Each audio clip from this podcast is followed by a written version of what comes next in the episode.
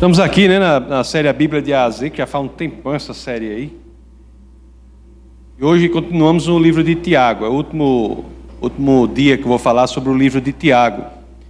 E na vez passada, há 15 dias que eu viajei, fui a as viagens aí missionárias aí a Belo Horizonte, a Minas Gerais, uma cidade perto de Belo Horizonte, depois a, a Paraíba, estou de volta.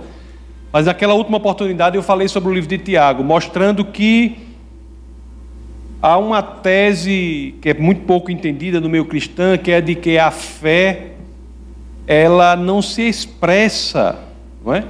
Tem pessoas que acham que a fé ela não se expressa pelas obras. É verdade que as obras não são necessárias nem um pouco para a nossa salvação, mas a fé genuína, a fé que leva a Cristo, ela é exteriorizável pelas obras. Nós vemos naquele que tem a genuína fé a fé que leva a Cristo, nós vemos o fruto das obras que são de acordo com a vontade do Senhor, a vontade de agir de acordo com o que o Senhor quer da nossa vida. E vimos que o livro de Tiago foi escrito baseado nessa surpresa que Tiago teve. Tiago é irmão de Jesus. E ele, lá no século I, andando lá por algumas das igrejas que estavam sendo fundadas, a igreja primitiva, as primeiras igrejas que existiam, que existiram, ele identificou que algumas pessoas professavam uma fé na doutrina cristã, se diziam cristãs, mas quando nós olhávamos para o comportamento dessas pessoas, aí Tiago fazia, Pixe, não parece ser discípulo de Cristo. Aí foi um fenômeno né, que ele identificou. Tinha pessoas na igreja que diziam que eram discípulos de Cristo, mas quando nós olhávamos para as vidas delas, o comportamento delas não respaldava aquilo que elas diziam. Aí Tiago ele apresenta esse problema, né? essa situação, que é uma situação muito importante, porque engana muita gente, pode enganar muita gente, e pior do que isso, tem um efeito multiplicador muito terrível. Porque pessoas na igreja que não buscam exteriorizar a vida de Cristo nas suas atitudes, elas contaminam outras e afastam as outras do Senhor. Isso é algo muito triste. Quando nós vemos pessoas na igreja que criam o seu próprio evangelho na sua cabeça, moldando aos seus desejos, aos seus quereres, às suas vontades, o evangelho presta naquilo que é conveniente, no que não é conveniente não presta.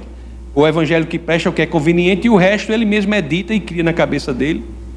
Então, quando isso ocorre, não só é um engano para a própria pessoa, mas o que mais entristece assim o nosso coração é, é o poder destrutivo da vida de pessoas assim na igreja em relação a outras que estão às vezes engateando na fé e seguem por caminhos de flexibilidade, assim, caminhos e não são os caminhos do evangelho mesmo, não procuram buscar uma vida de santidade.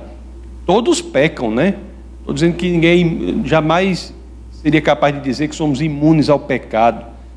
Mas por outro lado, nós não devemos ter o conforto no pecado. Se o Espírito de Deus vive em nós, se eventualmente pecarmos, automaticamente aquilo tem que ferir o nosso coração, dizer, meu Deus, que coisa, eu, não, eu fiz isso errado e não consigo, aí tem que pedir perdão ao Senhor e endireitar.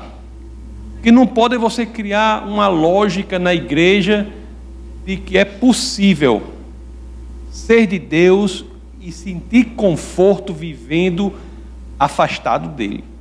Não é possível. Aí a Bíblia diz claramente isso. Aí depois o povo na igreja diz uma coisa, faz outra pior do que o povo do mundo, e o povo fica culpando o cristianismo e a igreja. Não é culpa de Cristo, não, sabe? É culpa da pessoa que acha que o evangelho não é o que está escrito, é o que ele cria na cabeça dele. E Tiago viu isso já no século I. E é interessante que ele dá, ele apresenta sete situações, sete, que eu chamei aqui de lupas.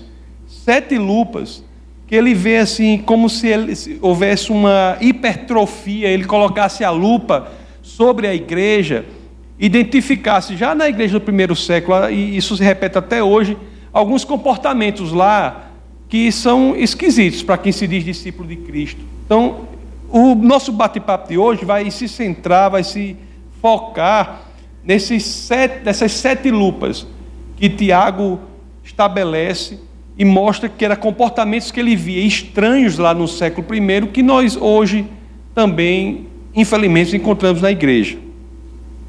Então, a primeira lupa, a primeira coisa que Tiago identifica dentro da igreja, ele identificou lá na igreja do século I, que não é de Deus, que não é algo que deve ser feito pelo discípulo de Cristo, era uma forma que algumas pessoas tinham de tratar os que tinham mais dinheiro de forma diferente do que os que tinham menos dinheiro, fazendo diferenciação de pessoas dentro da igreja, tanto para mais quanto para menos. Então, Tiago identificou isso lá e já coloca aqui. É por isso que eu já peço a vocês que, se assim quiserem, claro, abram as Escrituras no livro de São Tiago, capítulo 2. Vamos ler do verso 1 ao 4. Já para identificar esse primeiro problema que ele viu lá na igreja anterior, e que eu não duvido que aconteça hoje em dia, não, pessoas dentro da igreja tratando outras diferente com base na capacidade econômica delas. A pessoa, olha o que é que dizem as escrituras aqui em Tiago 2, 1 a 4. Olha o que dizem aqui. Abre aspas. Assim dizem as Escrituras. Meus irmãos, como crentes em nosso glorioso Senhor Jesus Cristo, não façam diferença entre as pessoas, tratando-as com parcialidade. Suponho que na reunião de vocês entre um homem com um anel de ouro e roupas finas, e também entre um pobre com roupas velhas e sujas. Se vocês derem atenção especial ao homem que está vestido com roupas finas e disserem: Aqui está um lugar apropriado para o Senhor, mas disserem ao pobre: Você fique em pé ali, ou sente-se no chão, junto ao estrado onde ponho os meus pés, não estarão fazendo discriminação, fazendo julgamentos com critérios errados. Olhe só o que já acontecia no século I. As igrejas lá bem pertinho, né? Nosso Senhor tinha ido ao céu, tinha ido lá, aí bem pertinho, o povo na igreja fazendo discriminação em relação aos irmãos com a capacidade financeira dos irmãos. Vem um cheio de anel de ouro, todo brilhante o anel, aí bota o anel, ei, senta aqui, senta aqui. Tem, um, tem igreja tem um lugar de destaque, né? Senta aqui. E o outro, o pobrezinho, manda sentar lá, não sei onde. Não é? Será, né? Que Alguém pode defender isso? Será que alguém pode defender que na igreja o cristão deve buscar amizades em troca dos favores que ele pode receber? Você deve buscar amizades na igreja em troca do que os outros podem nos dar? Verdade, meus queridos, é que tratar as pessoas diferentemente, com base na capacidade econômico-financeira das pessoas, é algo inconsistente com o cristianismo verdadeiro. Absolutamente inconsistente com o cristianismo verdadeiro. Se alguém tem essa tendência, deve examinar-se imediatamente e saber por que, que está tendendo a fazer isso. Porque se for algo enraizado em si próprio, ore ao Senhor por sua conversão. Você se sente confortável nessa ação, é sintoma de que há um problema estrutural um problema de constituição da nossa espiritualidade, que não é possível. O que, que eu estou dizendo é que tanto enaltecer quem tem dinheiro, ou você diminuir quem não tem, sem nenhuma razão, simplesmente pelo fato econômico da pessoa, isso é negar o cristianismo. Nós não amamos as pessoas pelo que elas podem nos dar, ou porque elas, podem, elas não podem nos dar. Nós amamos as pessoas pelo amor que Cristo derramou em nós.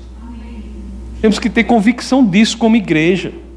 O nosso amor pelas pessoas é independente da condição financeira, independente da raça da pessoa, independente do sexo da pessoa, da situação econômica, é independente de tudo.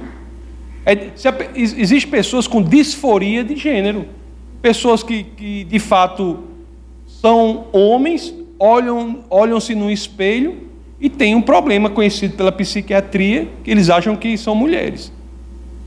Isso é uma coisa para nós devemos amar essas pessoas e cuidar delas para que elas tratem essa situação. Nenhuma situação da pessoa deve ser justificável para que nós não a amemos. A igreja tem que aprender a amar as pessoas para que elas se tornem mais e mais perto de Cristo. Não é concordar com tudo que elas fazem, é amá-las independentemente. Independentemente, como Cristo nos amou. A pessoa, se o amor de Cristo por nós fosse dependente do que a gente fizesse, a gente estava tudo frito. Tá não, Lili? Todo mundo? Todo mundo estava frito. Não tem. Nós devemos amar porque a nossa constituição, o Deus que mora em nós é amor. Ele é amor. 1 de João 4,8, Deus é amor. Devemos amar sem esnobismo e, e sem servilismo. Também. Não devemos tratar as pessoas diferentemente. Por exemplo, tem gente que está, não sei o quê, vou dar um exemplo assim que pode acontecer em algum lugar.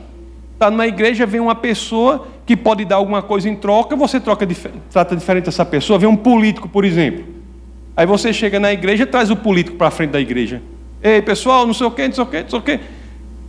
Oh, por que eu estou tratando de forma diferente essa pessoa?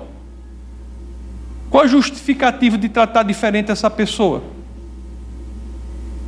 O, o, direito que ela tem de estar ali é o direito de ter um mendigo que entra, é o mesmo.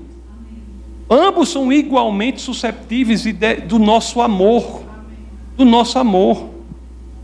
Então isso a gente tem que ter, pessoal. Na nossa igreja a gente tem que ter cuidado para a gente não repetir os erros que Tiago já identificou ali. Temos que ter muito cuidado com isso aí. Tem gente que se comporta em relação ao outro não pelo, pelo amor que devemos ter com ele, mas por, pensando no que ele pode dar para a pessoa. Isso não é cristianismo, não. Há, é verdade, grupos que a Bíblia diz que você deve respeitar, mas não é pelo que, por exemplo, mestres, anciãos, pais, mães, são grupos, lá em Romanos 13, 7 diz: Deem a cada um que lhe é devido, se imposto, imposto, se tributo, tributo, se temor, temor, se honra, honra. Tem grupos que nós devemos respeitar, mas não pelo que eles podem ou não podem nos dar, mas pelo que eles depositaram em nossas vidas, pelos que eles fizeram para o reino. São pessoas cuja história merece o nosso respeito, merece a nossa atenção, merece que a gente se dedique, mas não em troca de algo. Isso não é cristianismo. Nós somos chamados também a, a, a, mostrar ao mundo né, uma expressão prática da nossa fé em Cristo. Fala muito sobre a teologia, que é muito importante. Né? Teologia, conhecer a Deus é muito importante. Mas não se negue, não, viu? Tão importante quanto, se não mais, é a expressão prática do cristianismo. O cristianismo é simples. Tem um livro aí que eu não sei qual é, que eu, que eu, que eu não me lembro qual é, que eu começo assim, dizendo que o cristianismo é algo. É interessante porque ele é simples o suficiente para ser entendido por uma criança, mas ao mesmo tempo complexo o suficiente para ser material de estudo de um filósofo treinado durante a vida dele toda, né? Mas o cristianismo é simples, é prático. Nós temos que saber isso.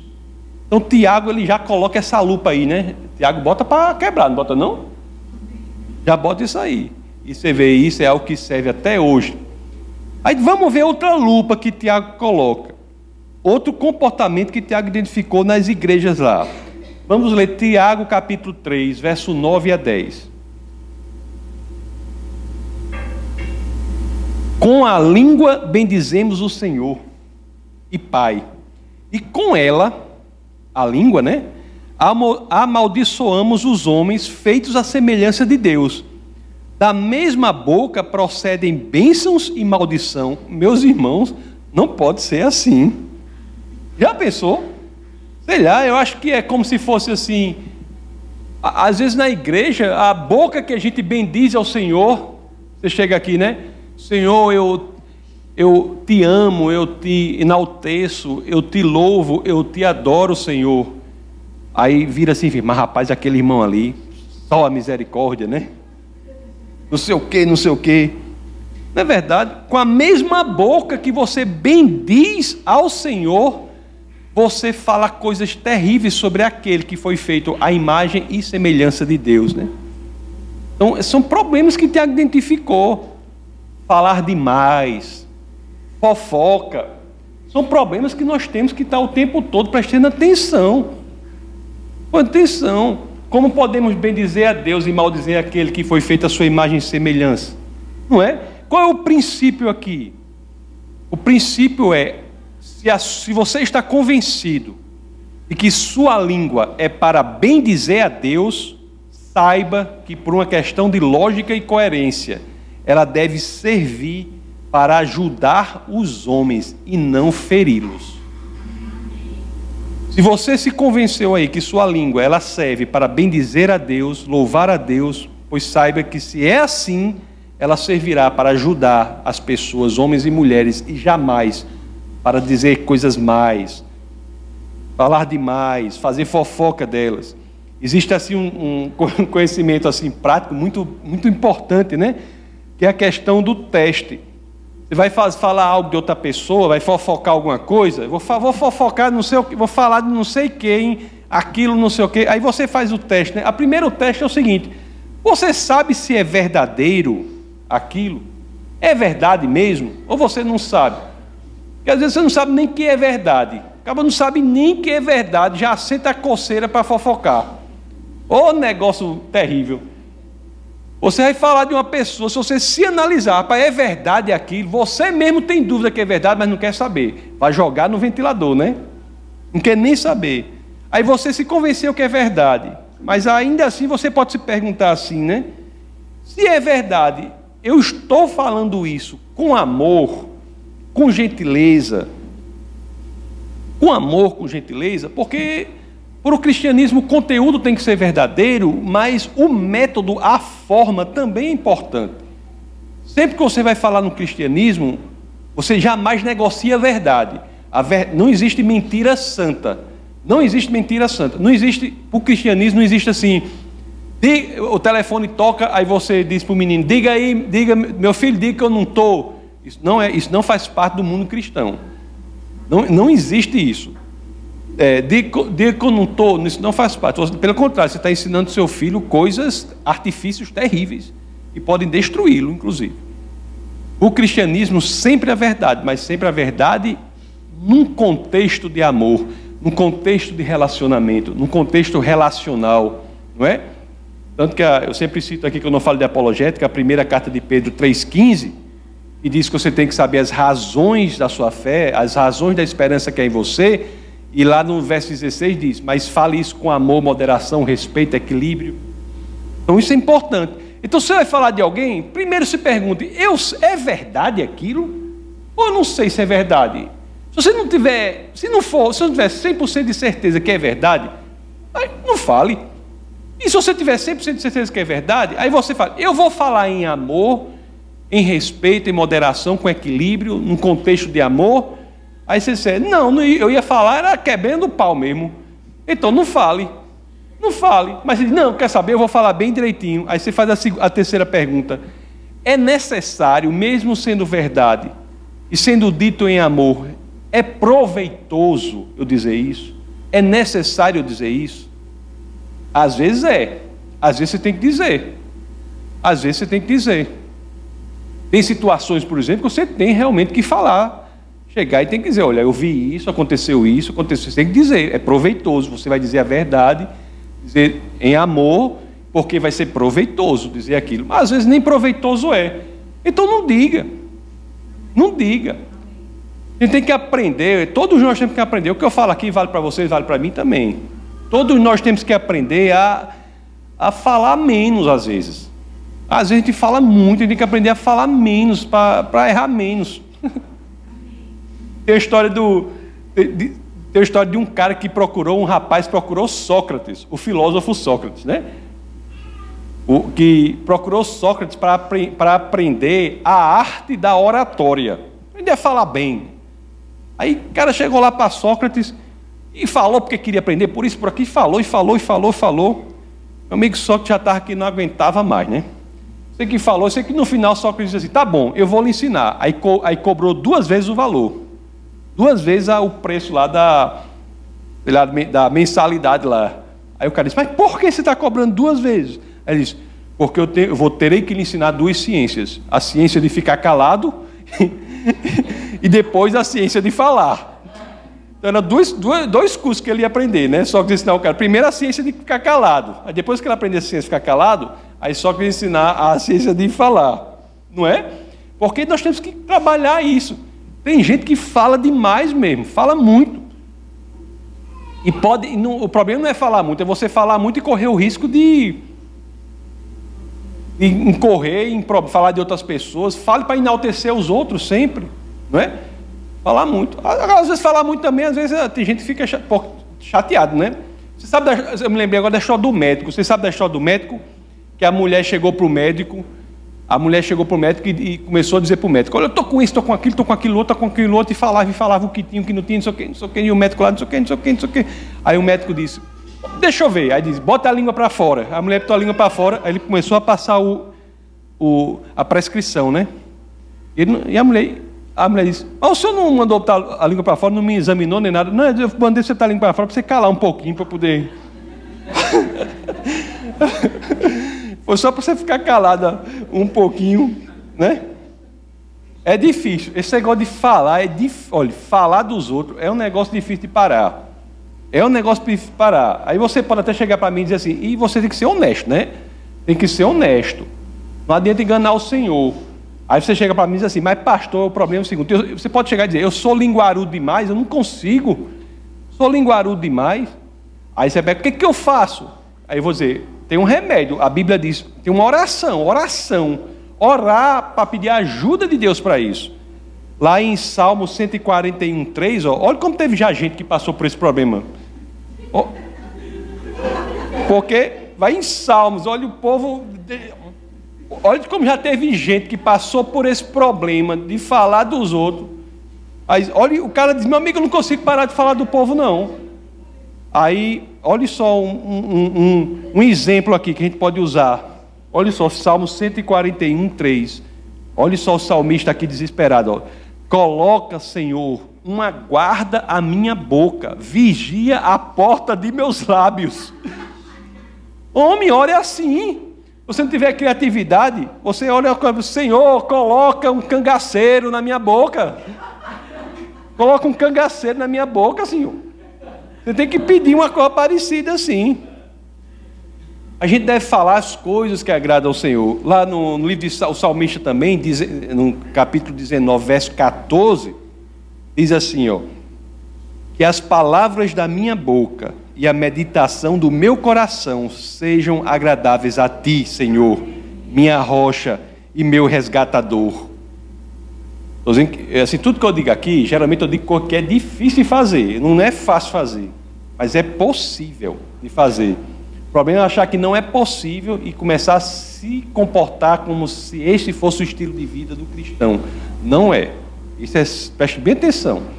Se você erra em alguma dessas duas áreas que eu falei, não há momento, não, há, não é para ficar muito desesperado, não. É um pouco desesperado é ajuda, mas muito não. Fica um pouco só. Não é para ficar muito, não. Ore a Deus que Ele é capaz de lhe ajudar para que você se molde, mude, para ficar mais e mais parecido com Cristo. É, é fácil fazer isso? Estou dizendo que é fácil, toda vida é difícil. É um sacrifício? É sacrifício mesmo, é sacrifício, mas vale a pena. Lá em Romanos 12, verso 1, comecinho de capítulo 12 de Romanos, diz assim, ó: Portanto, irmãos, rogo-lhes pela misericórdia de Deus, que se ofereçam em sacrifício vivo, santo e agradável a Deus. Este é o culto racional de vocês. Que culto é esse que nós damos a Deus? Se nós passamos aqui, chegamos às seis horas, seis horas em ponto, tem até o relógio regressivo ali, o cronômetro regressivo ali. Seis horas, começa aqui o culto. Coisa maravilhosa, linda, é um momento ímpar, a gente se conecta com Deus.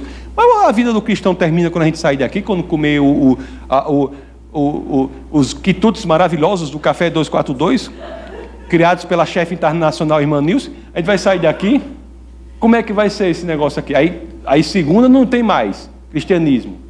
Segunda não tem. Não existe. Cristian, que cristianismo doido é esse? Cristianismo é um estilo de vida, é prioridade na nossa vida. Então, o nosso culto real começa no dia que a gente se converte e não termina nunca mais. Nunca mais. O verdadeiro é no dia que a gente se converte e não termina mais. Aí, nem quando morre, pastor, aí é que piora. Aí é que piora. Se você é do louvor, tá frito. Não vai ter mais tempo de nada. É ensaio em cima de ensaio. E vai ser tocando. Vai ser tocando. Eu peguei logo mais a área assim de apologética para dizer que Deus existe, porque quando eu morrer eu fui para o céu e sair não vai ter a menor importância. Todo mundo vai saber que ele. todo, mundo vai saber que ele existe lá, né? Eu vou ficar lá é, olhando vocês cantarem, tocarem, achando bom. É, lá vai ter, tem jogo de basquete lá, tem tudo, né? Aí o povo diz, mas basquete não é muita violência, não. Pô, no céu a gente machuca os outros, outros não sentem nada. é, é, é a perfeição. Não é? Não é? Então tem isso. Aí vamos ver o que, é que Tiago vê outra coisa aqui. Pense no cabo observador, era esse Tiago, viu? Vendo o que ele diz aqui, ó. Vamos ler Tiago 4, ler o verso 1 a 3. Vamos ver o que, é que Tiago está vendo nas igrejas de antigamente, para ver se acontece alguma coisa assim hoje. Vamos lá. E olha só, cap, é, Tiago, São Tiago 4, vamos ler os versos 1 a 3. Assim dizem as Escrituras. De onde vêm as guerras e contendas que há entre vocês? Não vem das paixões que guerreiam dentro de vocês? Vocês cobiçam coisas e não as têm matam e invejam, mas não conseguem obter o que desejam. Vocês vivem a lutar e a fazer guerras. Não têm porque não pedem. Quando pedem, não recebem, pois pedem por motivos errados, para gastar em seus prazeres. Meu amigo, essa passagem aqui de Tiago é alto nível, né? Ela não está dizendo, primeiro a gente vê logo que ela não está dizendo assim, que você não pode pedir. Você pode pedir. E deve orar por isso, mas pelos motivos certos. O problema é a ambição. A ambição. Eu, assim, eu pensando sobre ambição, o que é ambição? Ambição é como se fosse um receptáculo, um, um recipiente, que por mais que você coloque coisa nele, ele nunca transborda. Ambição é assim, é como o mar, que todos os rios correm para ele e vai correndo, vai correndo, vai correndo e o mar nunca transborda. Ambição é como o mar. Você tem que ter cuidado com essa ambição desfreada.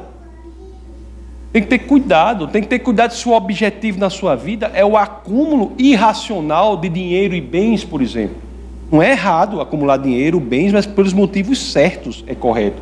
Se você quer, se o objetivo da sua vida é isso, você vai criar uma vida terrível para você. Se o objetivo da sua vida é lutar por fama, por prestígio a todo custo, isso é um problema sério. Aquela música que o louvor cantou aqui, né? Certinho no que a gente vai falar, né? Há um lugar em que isso não ocorre. Olhe, então a luta desenfreada por essas coisas traz a falta de paz. Não é você querer. Aí é muito importante, eu sempre digo, o equilíbrio aqui é muito importante. O dinheiro é muito importante na vida de todos nós. É importante na vida da igreja, para que a igreja possa expandir, possa crescer na vida de cada um, na vida dos filhos. O dinheiro é muito importante. O que não pode é o dinheiro ocupar o lugar que Deus deve ocupar na nossa vida. Porque o dinheiro, assim como Deus, faz muitas promessas. Se tem uma coisa que faz promessa, é o dinheiro. O dinheiro faz mil promessas para você. Então, se você está seguindo esse Deus que faz essas promessas no lugar do outro, que é o único e verdadeiro Deus, aí sim é o problema. Porque esse Deus do dinheiro, ele nunca vai satisfazer você. Por mais que você tenha essa ambição, nunca transbordará. Sempre você quererá mais, mais e mais. Você nunca terá satisfação, a paz. É isso que Tiago está dizendo. Estão entendendo? Estão entendendo? Olha, oração. Você precisa de uma coisa, ora por aquilo. Ora por aquilo. Nós agora estamos aqui na campanha de oração por um espaço, né? Para a igreja. Nós oramos por isso, tem a equipe de intercessão e todos, eu peço a todos vocês que orem por isso, por um lugar maior para a igreja, para que a igreja possa expandir e, e oramos pelos motivos certos para isso e, vai, e, por isso vai acontecer, porque é o motivo certo. Você, nós devemos querer as coisas para quê? Um grande diferencial é o seguinte: você quer uma coisa para quê? Para honra e glória de Deus? Se for, é o motivo certo. Tem uma vez, um caba, uma, me lembro uma situação, não sei quem me contou. Acho que eu não vi assim, mas não sei quem me contou de uma pessoa que orava muito por uma caminhonete bem grande, não sei o quê. Aí, aí, o rapaz dizia para ele que podia orar até pela cor da caminhonete, a, o, as primeiras letras da placa, dizia que podia orar por tudo que queria. Que orava por tudo da caminhonete. Aí orava, orava, aí quando acaba, porque dizia que quando eu receber a caminhonete, eu vou levar os irmãos para a igreja, vou pegar não sei quem, não sei quem, vou levar para a igreja, e orou, e orou. Pronto. Eu sei que não, depois de muito tempo, ele juntou um dinheiro lá, comprou a caminhonete, em vez de ir para a igreja, foi, foi para a praia, foi não sei para onde, foi pegar, tirou o rumo da igreja aquilo. O problema é a caminhonete em si? Não. Problema é o quê? É a orientação do coração dele. Se ele de fato pegasse a caminhonete e pudesse pegar um bocado de irmão para levar para a igreja, olha que bênção seria. Não é? Então o Senhor não foi, deve ter conseguido de outra forma, porque de, aquilo afastou ele de Deus. Nós temos que ter isso. Nós devemos querer as coisas para influenciar o reino, fazer o reino crescer, afetar positivamente a vida dos outros. É bom crescer financeiramente para você abençoar os outros, e fazer com que os outros cresçam. Isso é bom, isso não é o objetivo da sua vida, acumulação. Embora você possa acumular para fazer isso. Então, essa delicadeza no argumento, essa, esse equilíbrio é muito importante. Aí vamos ver outra coisa que Tiago fala. Tiago ele botou para quebrar mesmo, ele viu tudo, ele. Ele viu tudo, ele ficou analisando assim essa igreja. Eu acho que ele rodou muitas igrejas, porque irmão de Jesus, né?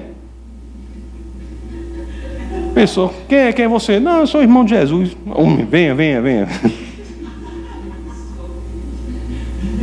Não é não? Rodou muita igreja. Tem uma posição importante da igreja de Jerusalém, Tiago. E a carta dele é uma carta Bacana, né? Olha o que ele diz em Tiago 4, 6. Olha outra coisa que ele viu naquela igreja antigamente que a gente não pode repetir na igreja de hoje, não pode repetir na nossa vida. Olha só o que, é que Tiago diz aqui, Tiago 4, 6. Mas ele nos concede graça maior, por isso diz a Escritura: Deus se opõe aos orgulhosos. Deus se opõe aos orgulhosos, aos arrogantes. Deus se opõe aos arrogantes mas concede graça aos humildes. Meu querido, se você quiser estar do lado de Deus, dá dica para você: não seja arrogante. Não seja arrogante, não seja orgulhoso. O que, você não pode, o cristão, ele não tem como assunto preferido dele ficar falando sobre a própria importância, não. E tem gente na igreja que é assim, você já viu? Tem gente na igreja que adora falar de si mesmo. É porque eu não sei o quê, eu não sei o quê, eu não sei o quê, eu não sei o quê. Eu, eu, eu falei, bom dia, aí 10 mil se converteram, pastor. É assim. eu, eu, falei, boa noite, aí não sei o quê, aí três caíram ao lado numa unção do Espírito. Como, meu amigo, as arrogâncias, ainda mais nas coisas espirituais, a gente tem que ser humilde. A gente tem o coração quebrantado. Isso, a gente tem que chegar diante de Deus assim, Senhor, eu preciso de tudo. Preciso de você. Senhor, o que é que o Senhor gostaria que eu lhe desse? O que é que o Senhor gostaria que eu lhe desse? Ontem, na fantástica reunião dos casados, aí, quem não está indo está perdendo. Pergunta com os outros que estão indo aí. Na fantástica reunião dos casados, aí tem uma música lá que é. é como é? Dons. É, é, dons e talentos, dons e talentos. O irmão lá disse que cantava meus 11 talentos. dons, e ta, dons e talentos, né? Dons e talentos. Acaba, acaba, meus 11 talentos, né? Disse que um cara cantava os 11 talentos. Chega, não chega diante de Deus com seus 11 talentos, não. Para ele escolher o é que ele quer, não. Né? O, a, arrogância, né? A arrogância leva à ruína mesmo, e é triste ver isso. Viu? É muito triste, eu vejo muitas situações assim, pessoas que são arrogantes, são orgulhosas, e a, a vida delas é uma coisa muito ruim. Lá em Provérbios 16, 18, está uma verdade dura, que diz assim, ó, o orgulho vem antes da destruição, o espírito altivo antes da queda. Às vezes o cara é orgulhoso, se acha muito e se dá mal. Porque ele não sabe por quê? Porque é um princípio bíblico que se você. Eu, basicamente, uma das uma das estratégias do inimigo das nossas almas é dizer para a gente assim: você é suficiente sem Deus. Aí pronto, aí o cara vai naquele caminho, aí se dá mal, depois não sabe por quê. Não é assim que funciona. Sabe a história do avião? Do... Começa é a história do avião? Tinha. Avião, porque. Sei não. Uma das coisas boas dessa. Uma das coisas assim, boas, né? Desse breve tempo que nós estamos passando aqui na Terra, é que a gente vê cada marmota, é cada história, né? Quando a gente for lá para o céu, acho que as histórias marmote... marmoteiras vai diminuir mais, né? Mas a gente vê assim, tinha um. Estava lá no avião. Você vê o que a arrogância como é um problema. Estava lá no avião, aí estava o piloto, né? Estava lá, um avião pequeno. Estava o piloto, aí atrás tinha um pastor, um escoteiro e um, e um neurocientista, bem inteligente. Um pastor, um escoteiro e um neurocientista, né? Aí, daqui a pouco o piloto chega, diz assim: Pessoal, o avião está caindo. Só tem três paraquedas. Então tinha o piloto, o escoteiro, o pastor e o neurocientista. Aí o, o piloto diz: Pessoal, o avião está caindo, só tem três paraquedas. Eu vou pegar o meu, porque eu tenho mulher e três filhos pequenos. E pulou, né? Aí, aí pulou. Foi. Aí o, o neurocientista, todo arrogante, chegou e disse assim: Eu, como sou o mais inteligente da Terra, o homem mais inteligente da terra, a humanidade vai precisar muito de mim, pegou lá o, o, o negócio lá, botou nas costas e pulou. Aí pronto. Aí ficou o pastor, o escoteiro, né? Aí o pastor olhou para o escoteiro e disse: Meu filho, já tive uma vida muito boa, não sei o quê, não sei o quê. Você, pode, você pode pegar o paraquedas e pular, que eu caio com o avião. Aí o, o escoteiro disse: Não, pastor, não se preocupe. O homem mais inteligente da terra, na realidade, pegou foi minha mochila e pulou com ela.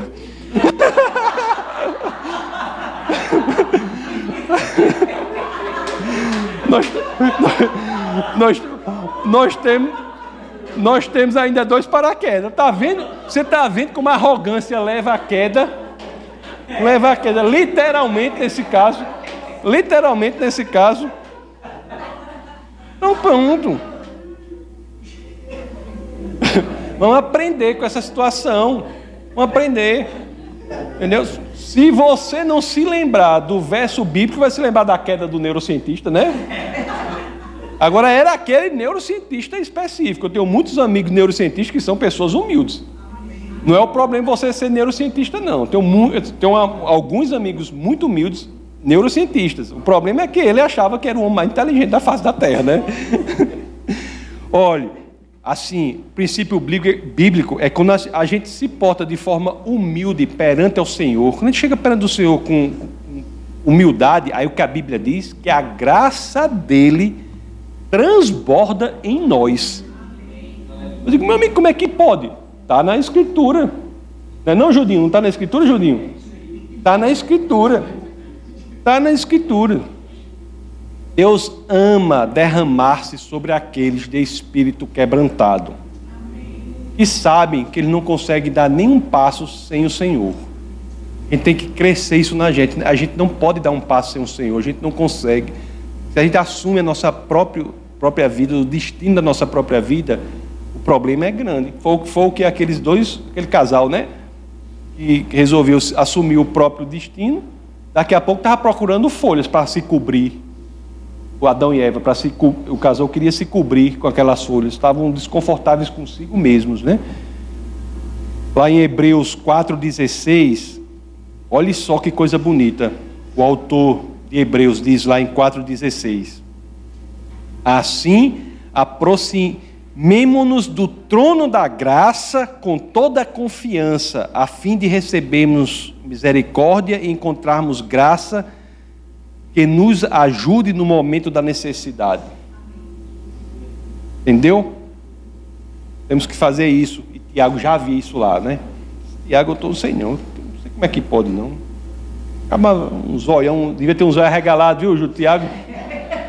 Um zóio regalado. As boticas de olho, só olhando, né?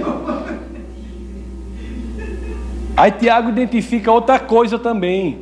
Identifica outra coisa que tem lá que ele é, fala, não é só a questão da fofoca que eu já falei, mas a, o intuito de falar mal dos irmãos na igreja. É um negócio mais específico do que a fofoca. Está lá em Tiago 4, vamos ler 11 e 12. E julgar os irmãos. Tem gente que é o juiz do mundo, a palmatória do mundo, né? como dizia antigamente. Tem gente que é a palmatória do mundo e fica usando essa, sendo a palmatória do mundo dentro da igreja, com os próprios irmãos. Vamos lá, Tiago 4, 11 e 12. Ó, irmãos, não falem mal uns dos outros. Quem fala mal contra o seu irmão ou julga o seu irmão, fala contra a lei e a julga. Quando você julga a lei, não a está cumprindo, mas está se colocando como juiz. Há apenas um legislador e juiz, aquele que pode salvar e destruir. Mas quem é você para julgar o seu próximo? Assim, olha, Tiago viu esse, esse problema lá e nós temos que assim que fazer com que isso aconteça hoje em dia na, na igreja do Senhor, né? na nossa igreja aqui. E evitar falar mal um dos outros. Por que, por que essa tendência de falar mal um dos outros? Tem que evitar isso aí. Se você estiver sentindo isso aí, tem que evitar. Nós temos que sondar o nosso coração. Eita, eu vou falar mal dos outros, você para assim. No... Onde você estiver, você para e faz assim. Qualquer lugar, no shopping, na rua. Você para e faz assim. Aí, aí só que o que, você está passando mal? Não, estou sondando o meu coração. Você fica sondando o seu coração para você ver qual é a motivação daquilo. O que é está lhe motivando a isso? Né? Tem gente que fala mal de irmão, tem gente que gosta de falar mal de igreja. Tem irmão que gosta de falar mal de igreja. Eu nunca vi que tendência é essa. Né? E às vezes por coisa às vezes fala mal por pouquinhas coisas. Uma vez mesmo aqui na igreja, de vez em quando recebe, porque tem a pastora Camila, aí o povo recebe. E existe pastora na Bíblia, pastora. Aí doidice. Existe reverendo na Bíblia? Existe reverendo? Eu não conheço. Existe o nome reverendo? Não existe. É pastor, pastor é doidice. Quem, quem toma conta de pessoas está exercendo uma função. Pastor não é título. Não é título de ninguém. Pastor é um exercício de uma atividade. Aí o povo fica, se foca no problema do problema, do, do negocinho pequenininho, que não... aí começa a confusão. Homem, as coisas mínimas. Nós temos que ver isso aí. Nós temos que tentar fazer o que Deus nos chamou a fazer. Amém. Deixar de ficar se preocupando com a doidice das coisas menores que só nos, nos tiram da direção do Senhor. Nós temos que tentar ajudar o irmão a crescer em Cristo. Identifique qual o problema que ele está, tente ajudá-lo a crescer em Cristo. Se houver algo a consertar, seja um instrumento na vida dele para que ele conserte aquilo. Se for falar alguma coisa, você diga: vai ter algum proveito eu falar isso? Vai ter proveito para ele eu falar isso? Vai ter proveito para você que está falando falar isso? Vai ter proveito? Será que nós vamos glorificar a Deus falando isso? Hein? Se não for, vamos ter aprender, né? Isso é que Tiago diz. Vamos ver mais outra coisa que Tiago diz. Esse outro aqui eu, eu caia demais. É o, vamos lá, Tiago 4, 13 a 16.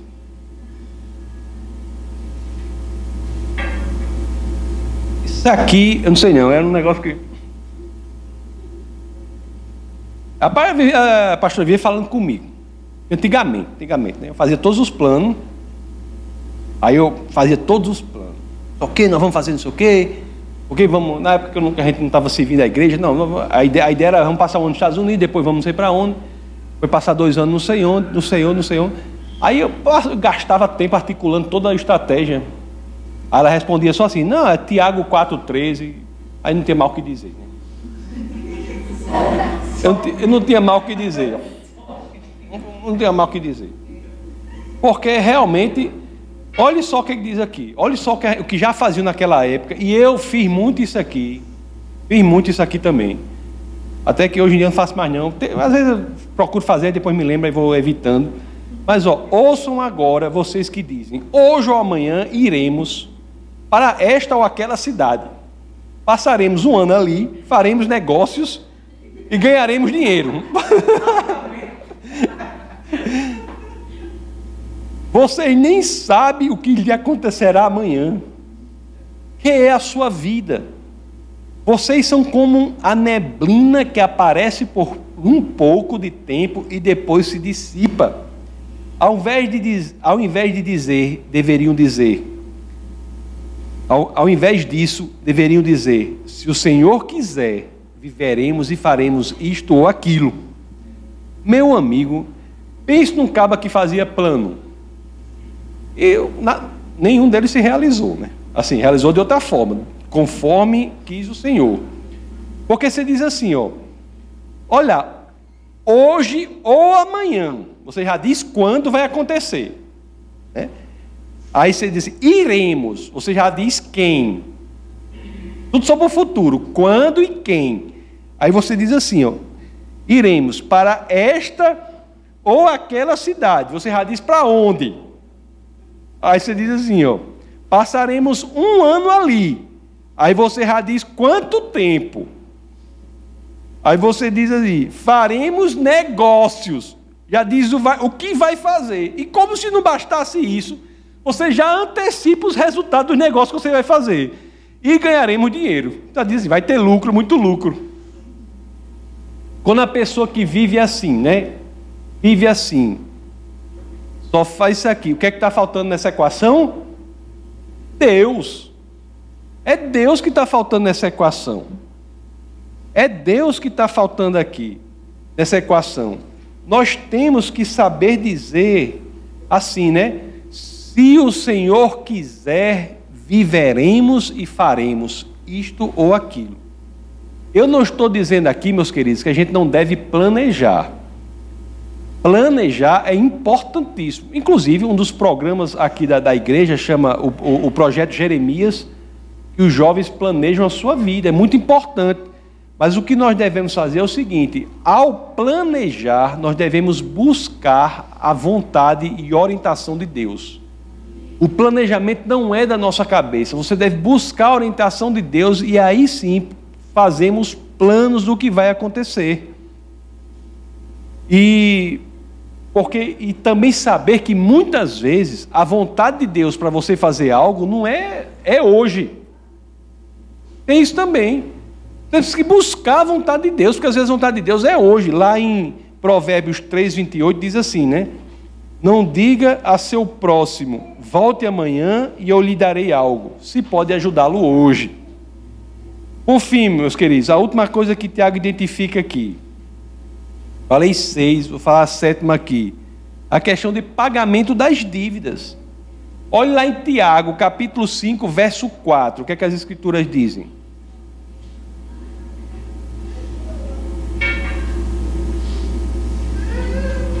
As escrituras dizem assim: Vejam o salário dos trabalhadores que ceifaram os seus campos e que vocês retiveram com fraude. Está clamando contra vocês. O lamento dos ceifeiros chegou aos ouvidos do Senhor dos Exércitos. Meus queridos, um problema que Tiago identificou na igreja lá atrás, que existe até hoje, que a gente deve evitar, não deve lutar contra, é a ideia de adquirir riquezas por meio, meios desonestos. Tem gente que quer ganhar dinheiro prejudicando os outros. Isso não é bíblico, isso não é cristianismo. Se você quer ganhar dinheiro prejudicando o outro, isso não é bíblico. Já disse aqui que a gente conhece uma pessoa que foi comprar um avião. O, o rapaz lá tinha um, o, o, outro que tinha. Era o seguinte: tinha um casal, um senhor lá que tinha um avião. Aí esse senhor faleceu. Aí ele faleceu, o avião ficou com a viúva. Só que a viúva não precisava mais desse avião, nem ia ficar viajando de cima para baixo como o cabo ficava. Aí ele ia vender aquele avião. Aí esse conhecido da gente chegou e mandou a equipe dele fazer um levantamento do preço do avião. Aí, aí, aí a, não, na realidade a viúva chegou e disse assim, né? Eu vendo esse avião, eu não me lembro quanto era o valor. Vamos dizer assim, um milhão, né? Um milhão de dólares, assim. Né? Eu vendo esse avião por um milhão de dólares. Aí o, o cara disse: Eu vou mandar fazer um levantamento do preço. Eu não me lembro quanto era o valor. Vou fazer um levantamento. Aí a equipe dele fez um levantamento. Só que o levantamento do valor do avião deu 1 milhão e 200 mil. 1 milhão e 200 mil. Aí sabe o que foi que o cara fez? Chegou para a viúva e disse: Eu compro seu avião, mas eu não, não vou pagar 1 milhão que você está pedindo. Você aceita que eu pague 1 milhão e 200 mil? A mulher disse: Claro, né? Claro. Isso é o quê? Isso, é, isso aí é um exemplo de quê? É um exemplo de prosperidade. Prosperidade. Você é capaz, você está orientado, você está diante do Senhor de forma correta e você paga o que é devido ao outro. Você não quer matar o outro, comprar coisa que vale um milhão e duzentos, você não quer comprar por um milhão, você quer comprar por um milhão e duzentos, porque você sabe que o Senhor vai honrar você. Você não vai se usar de uma situação que a mulher, que a viúva está passando, que ela não entenda quanto é o avião, quanto não é, não sei o quê, mas não vai se usar dessa situação. E tem gente que vive buscando matar quem já está afogado. Não é cristianismo. Chegar a pessoa está afogada, precisando de dinheiro, não sei o quê, aí tem, aí, aí tem um negócio que vale 10 mil, a pessoa, eu dou, eu dou 6, eu dou 5. Bom, pelo amor de Deus, não é cristianismo. Você ganhar dinheiro com base no prejuízo do outro não é cristão. Você faz isso, acha que ganha muito, mas você vai se prejudicar se você está diminuindo os outros para fazer isso. Integridade financeira é muito importante. É muito importante. Temos que pagar o que devemos, temos que ser honestos no nosso imposto de renda, temos que ser honestos nas dívidas. Temos que fazer tudo. Eu mesmo, você vê como uma coisa é, eu mesmo ia passando por uma situação. Uma situação. Eu comprei um negócio, eu comprei um negócio, aí tem um rapaz que resolve essas, essas coisas aí para mim, aí ele disse assim, é, eu, vou, eu vou lançar aqui de uma maneira para pagar menos imposto. Aí eu disse, ótimo, pode lance aí tal para pagar menos imposto, tal, não sei o. Aí depois fiquei sabendo que a maneira que ele achou foi declarando o, o negócio que eu comprei num valor menor. É isso aí, aí assim, meu amigo. Eu comprei um negócio no valor tal. Aí ele, esse rapaz que trabalha disse: Eu vou, vou, vou, vou achar uma maneira de você pagar menos imposto. Eu achei ótimo, mas só que o resultado de pagar menos imposto foi, ele, ele achou foi declarando.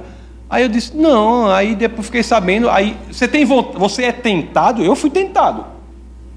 Eu fui tentado a não fazer nada. Não, pô, o cara já fez assim, não sei o quê, não sei o quê. Você começa. É interessante que eu li uma parte na Bíblia que diz que quando nós temos predisposições do nosso coração, a razão começa a já achar fundamento para aquilo.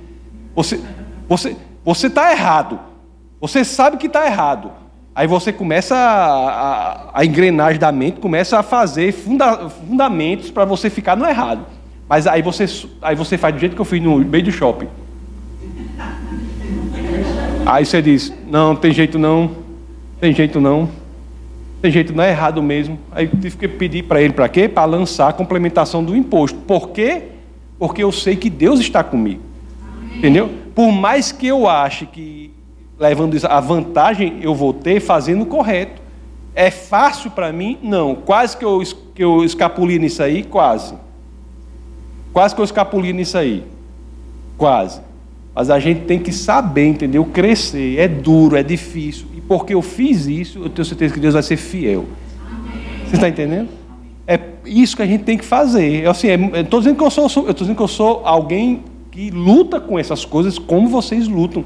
Mas a gente tem que saber que na dificuldade a gente tem que buscar o Senhor, Ele está conosco e confiar que a coisa vai dar certo. Amém? Então pronto, vimos essas sete coisas aí. Não foi alto nível, Tiago. Tiago não tem nos olhos vendo os problemas. Não tem até hoje esse problema. Então, asepsia de pessoas, né, fofoca, contenda, arrogância, falar mal dos irmãos, fazer planos sem consultar a Deus e não pagar suas dívidas, incluindo as dívidas ao governo. é pior, né? Essa, né? Incluindo as dívidas ao governo. São coisas que nós temos que prestar atenção.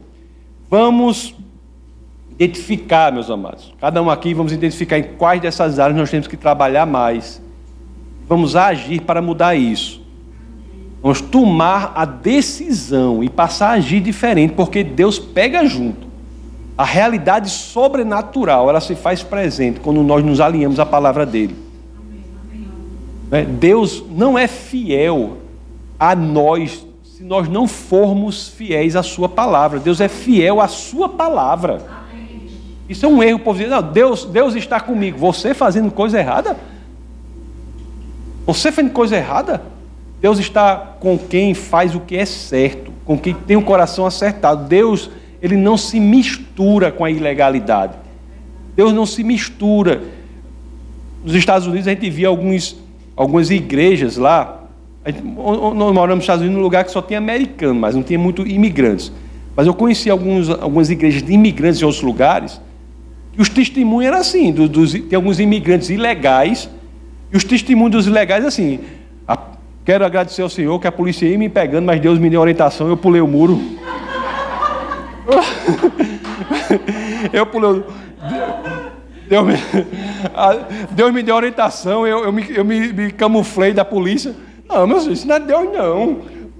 Deus não, Deus não ajuda a pessoa a se enrolar no que é ilegal, não. Então, é difícil, mas o lado bom é que o Espírito de Deus estará sempre conosco para nos ajudar a enfrentar tudo isso. Agora, você sabe o que é certo, sabe o que é errado. Pode não querer fazer o certo, mas você sabe. Se não souber, usa aquela técnica. Bem do shopping. É igual o missionário aqui que está aqui, o amigo nosso, está aqui com a gente, aí ele, ele, ele é, tá, é todo esfomeado, eu cabe esfomeado. Eu nunca vi uma pessoa tão esfomeada na minha vida. Aí eu fui levar para comer uns dois ou três sanduíches ali no Tanaka. Sabe onde é o Tanaka? No Tanaka. Aí o Tanaka é cheio de, de mendigo, né? É cheio de mendigo lá, pessoas, eu conheço vários lá que tem problema com droga, droga é uma coisa, aquela a praça ali, ali naquela praça. Aí chegava lá e chegava um para pedir é, esmola para ele, dinheiro para ele, né? Aí ele você me dá um dinheiro? Aí ele fazia, um momento, aí ele fazia. Uma vez consultando o senhor se era para dar dinheiro para ele ou não, se era para comprar droga. O pior que eu achei legal, eu não achei ruim isso aí não, o que eu achava estranho é que ele fazia assim, ele fazia, Deus disse que não era para lhe dar dinheiro. Aí... Aí ele saía. Mas para o que é correto, vamos orar para Deus, para Ele mudar a nossa vida, tá bom? Então vamos orar. Essa foi uma produção do Ministério Internacional Defesa da Fé, um ministério comprometido em amar as pessoas, abraçar a verdade e glorificar a Deus. Para saber mais sobre o que fazemos, acesse defesadafé.org.